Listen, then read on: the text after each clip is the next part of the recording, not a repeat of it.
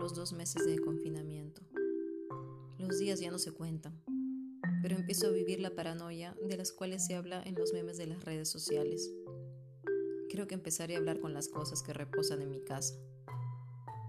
Ya son algunas semanas que las observo con detenimiento y comienzo a recordar de dónde vinieron, quién las compró, quién las eligió, por qué se escogieron. Y es que ellas son nuestros huéspedes.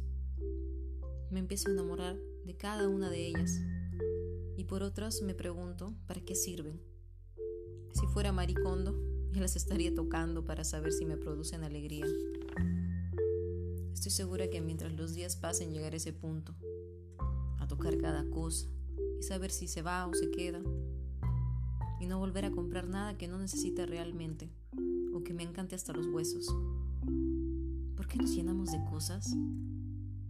Tenía la costumbre de querer llenar cada espacio con algo, y ahora le encuentro la belleza a lo simple y despejado.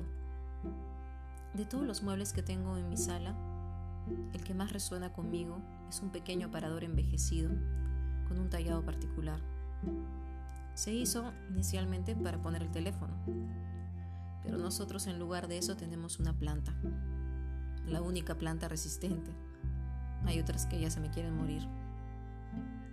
La planta que le da luz al espacio conversa con el librero a su costado, que es una casita de madera que guarda algunos libros y juguetes a los cuales nos encanta volver.